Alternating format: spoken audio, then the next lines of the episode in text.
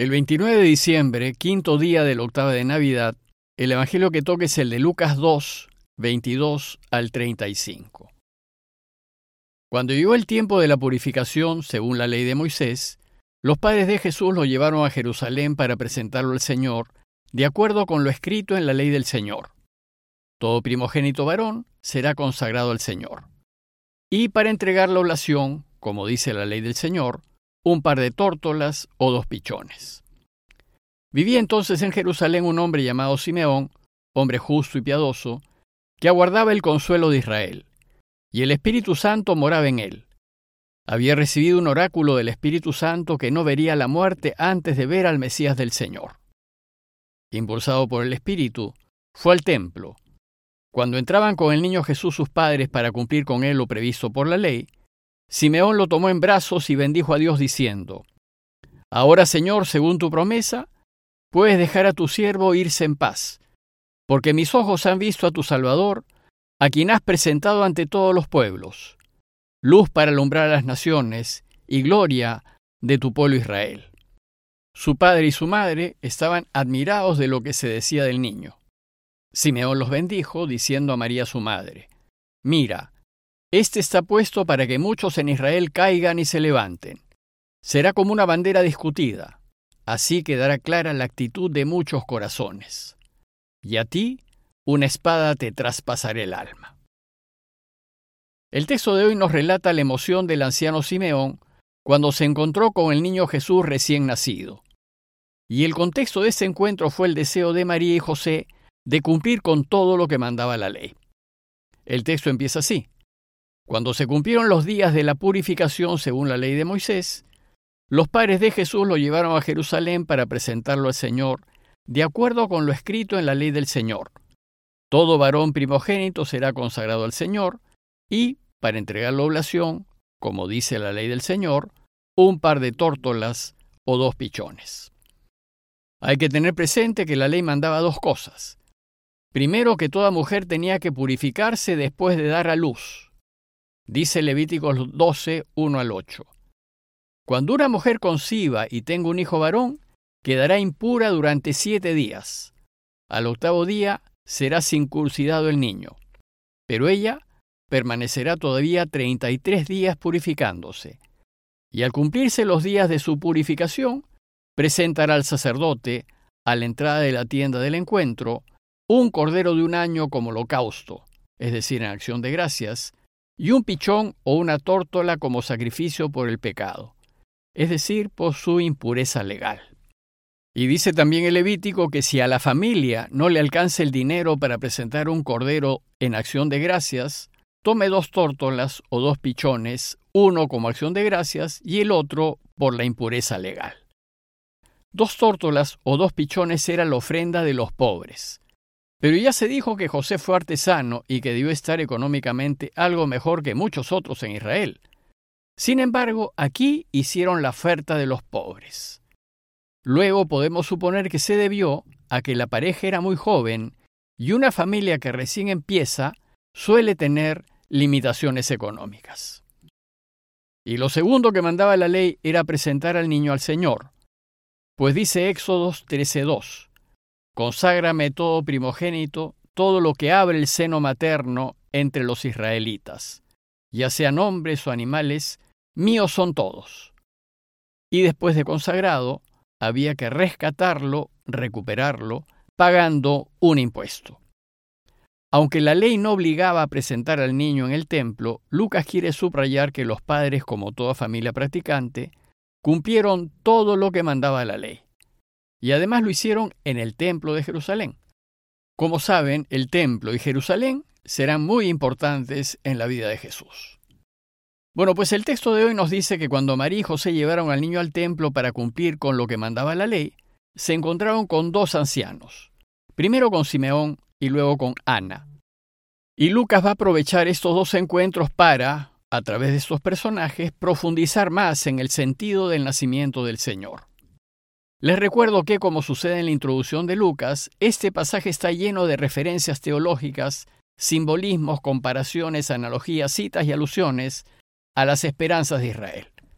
Por ejemplo, Aquí el anciano Simeón representa al pueblo justo, a esa parte de Israel que por siglos y contra toda esperanza había estado a la espera de la venida del Mesías. Pues hoy el relato nos habla del encuentro con Simeón, y nos dice en primer lugar que era un hombre justo, es decir, que era de aquellos que hacían la voluntad de Dios en todo. Luego nos dice que vivía en espera de la llegada del Mesías, esperaba el consuelo de Israel, y tal parece que toda su vida lo había estado esperando. Y por último nos dice que en él moraba el Espíritu Santo. Pero además que el Espíritu Santo le había revelado que vería al Mesías antes de morir, y que esto lo había movido a ir al templo en ese momento. Se trataba pues de un hombre de Dios, lleno de Espíritu Santo y atento a sus sugerencias. Entonces dice Lucas que cuando María y José entraban con el niño Jesús para cumplir lo previsto por la ley, Simeón lo tomó en brazos y bendijo a Dios. Simeón se alegró profundamente al ver a Jesús. Se sintió movido a cargarlo y le salió del corazón una oración de alabanza. Ahora, Señor, según tu promesa, puedes dejar a tu siervo irse en paz, porque mis ojos han visto a tu Salvador, a quien has presentado ante todos los pueblos, luz para alumbrar a las naciones y gloria de tu pueblo Israel. A diferencia del Magnificat y el Benedictus que comentamos anteriormente y que dijimos había sido composiciones en base a textos del Antiguo Testamento, los especialistas sostienen que esta oración de Simeón probablemente sea una composición del mismo evangelista, aunque en base a textos de Isaías. Por medio de la oración de Simeón, Lucas nos quiere enseñar lo siguiente. Primero, que Dios le había prometido que vería al Mesías antes de morir, y que ahora ha cumplido con su promesa. Sus ojos lo han visto, han visto al Salvador. Simeón lo ha reconocido en ese recién nacido, en el hijo de una pareja campesina y sin aparentemente valor alguno. Por tanto, ya puede morir en paz, pues era lo que había anhelado toda su vida. De esta manera Lucas nos enseña que solo el pueblo justo va a reconocer en este niño al Mesías, al Señor. Luego Simeón hace una profecía acerca de Jesús. Y va a decir que Dios lo ha presentado ante todos los pueblos. Pero no en ese momento, pues en esa discreta presentación solo lo verán un par de ancianos. Sin embargo, ya nos anuncia que el mundo entero lo verá, pues la salvación que trae Jesús tiene carácter universal. Todos los pueblos se beneficiarán de su venida. Y nos dice también que Jesús es luz para alumbrar a las naciones. Las naciones es una forma de referirse al mundo pagano, a los no judíos. Y aquí Simeón anuncia a Jesús como luz para el mundo pagano, pues su luz liberará a los paganos de las tinieblas en las que viven, y así se cumplirán todas las promesas de Dios. Por último nos dice que Jesús será gloria de tu pueblo Israel. Es decir, Israel, iluminado por Jesús, alcanzará la gloria a la que Dios lo había destinado. Pero Lucas nos dice que María y José se sorprendieron por las palabras de Simeón. Dice el texto que su padre y su madre estaban admirados por lo que se decía del niño. Sin embargo, recordando todo lo sucedido en torno a su nacimiento, ellos deberían saberlo, y más bien deberíamos ser nosotros los sorprendidos de que se sorprendan.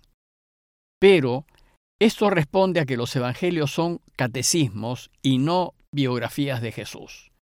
Recuerden que no nos cuentan la vida de Jesús ni la de su familia. Entonces Simeón los bendice, y en las breves palabras de Simeón a María, Lucas resume lo que será la vida del Señor. Primero les dice que Jesús está puesto para que muchos en Israel caigan y se levanten.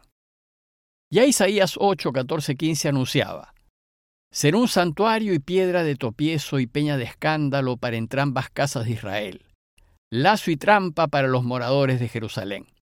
Allí tropezarán muchos, caerán, se estrellarán y serán atrapados y presos. Lo cierto es que Jesús escandalizará a muchos. Los escandalizará su relación con su Padre y su postura revolucionaria ante la ley, y les quitará el piso, Luego nos dice que Jesús será como una bandera discutida, y ante Él nadie quedará indiferente. Todos tendremos que definirnos. O estamos con Él o estamos contra Él. No hay términos medios. Y concluye diciendo que así quedará clara la actitud de muchos corazones.